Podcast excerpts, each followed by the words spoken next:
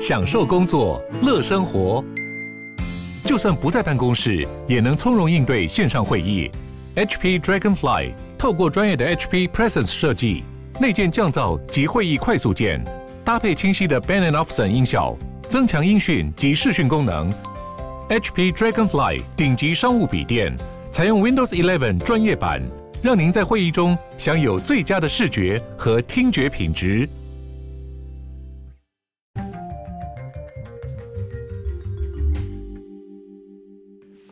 Hello，大家好，欢迎回到世界忙什么的 World in Five Minutes。今天要跟各位分享的是关于哈萨克的新闻。那我是今天的节目主持人 Morris，大家应该会在这个主流媒体上，上周到这周都会看到一些关于哈萨克的新闻。那基本上哈萨克现在就是进入一个非常动荡、动乱的时期，那也在镇压一些这个在抗议的群众、抗议的民众。那甚至他们有请求这个俄罗斯为首的安全组织的维和部队进入一起协助。组织镇压，那基本上呢，哈萨克就是一个独权国家，它绝对不是一个民主的国家。那它在过去其实是维持一个算是不错的一个 balance，就是让人民开心，然后它的这些威权统治者也不会太过分的一个这个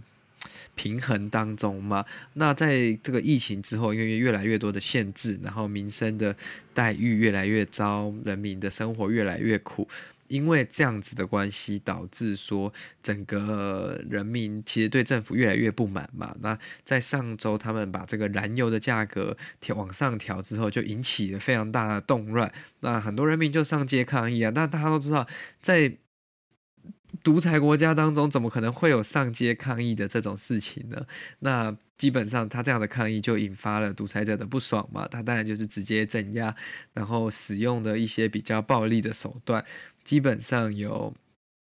二十六名的这个，他说武装罪犯，应该就是所谓的抗议者，已经被清算掉，就是已经丧失他的生命。还有十八名的安保人员，就是警察跟维和部队的人丧生。那这样的这个新闻，但原本其实是一个没有什么国际社会注意的一个 protest，但是自从他们选择用武力之后，就变成一个全世界都在关注的事情，包括联合国、美国、英国、法国都呼吁说。呃，哈萨克政府应该要就是不要使用暴力，用理性可以沟通的方式跟人民取得共识。那基本上哈萨克的网络已经封锁了，那你也看不到太多里面的讯息，也没有办法查很多这个资料，基本上都是从一些特殊管道流出来的，一些可能在当地的这些国际记者。那有超过三千到五千人被当地政府这个逮捕，那整个国家也设置超过了七十个检查站，所以基本上就是进入一个呃类似很像戒严的这种时期啦。那哈萨克总统呢一样，他就是指责说，这次的这些抗议一定都是受训于外国势力的恐怖分子要来捣乱他们的国家。哎。这样子的说法有没有觉得跟哪一些国家都会很像呢？那基本上他们的军队其实已经算中亚国家当中不算糟的，可是因为遇到这样子人民大规模的抗议，他马上就跟这个 CSTO。基本上就是俄罗斯领导的集体安全条约组织 （Collective Security Treaty Organization），然后呼叫他们的支援，也包括支持他们，就是要求他们支持他这样子的镇压。那基本上包括俄罗斯、呃哈萨克斯坦，然后或者是白俄罗斯。塔吉克斯或者是亚美尼亚都有呃出来支持这样子的行为，基本上都是中亚的那些国家，还有白俄罗斯这样子，然后甚至还有一些海外部队，大约两千人被派往哈萨克，那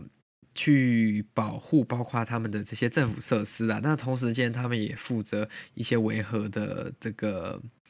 工作，那这样子其实就会变成非常。引发争议的一件事情嘛，因为等一下，俄罗斯毕竟它有很多的这个历史记录，就是说他们用这样子的机会，后来去把其他国家控制下来、吃下来，就像克里米亚的那个区域，到现在都还是一个无解的题目嘛。那很多人呢，其实参加抗议基本上是为了他们民不聊生的这个生活。那原本的抗议其实比较就是 peaceful，比较和平的。那后来因为可能大家人民真的太不爽了，就爆发了一些像放火的这种事件，导致说像哈萨克首都阿拉木图的这个总统官邸跟市长办公室都起火了嘛。那后来军队就真的就是。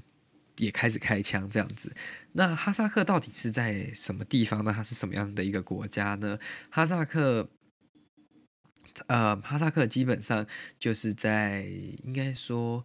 中亚，没错，它在俄罗斯跟中国的交接处，就是它上面是俄罗斯，右边是中国，下面是乌兹别克斯坦，乌兹别克斯坦啊，下右下角是吉尔吉斯坦。啊、嗯，那他在一九九一年苏联解体后，他就独立了嘛。那他的人口大约是一千九百万，所以也不多，因为它的面积相当于整个西欧，整个从德国往西边过去的整个欧洲。那它也是一个石油储备量非常高的国家，所以其实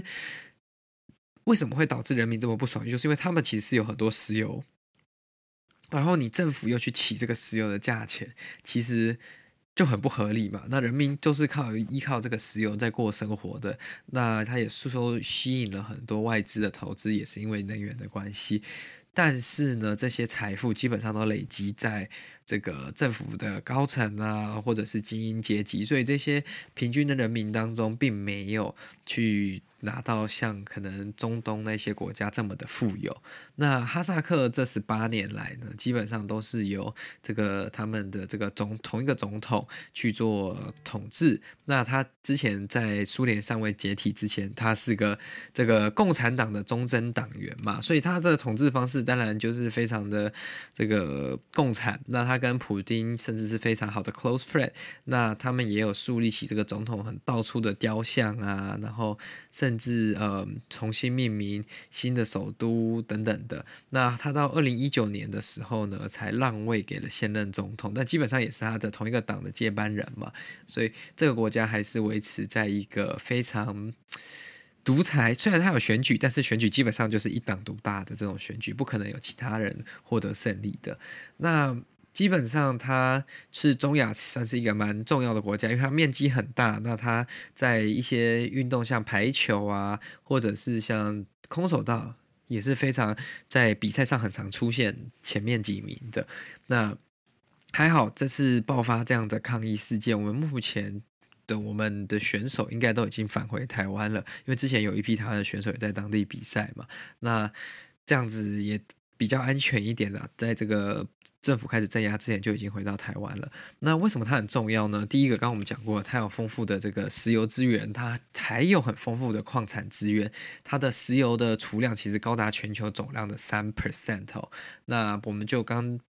讲的这些石油之外，还有这个煤炭跟天然气，所以基本上基本上。它就是一个能源 powerhouse，它的能源就是可以一直输出给其他国家，靠着能源的外汇就可以养起一个国家。只是人民的生活并没有因为这些能源变得比较好，反而都是就是土地的这些商人或者是高阶的领导跟精英阶层，这样才导致人民这个怒火累积越来越多嘛。那越来越多的这个怒火就会造成人民在某一些事件之后就被整个点燃了。那点燃之后就会像这次一样就会发生这个爆炸性、流血性的冲突。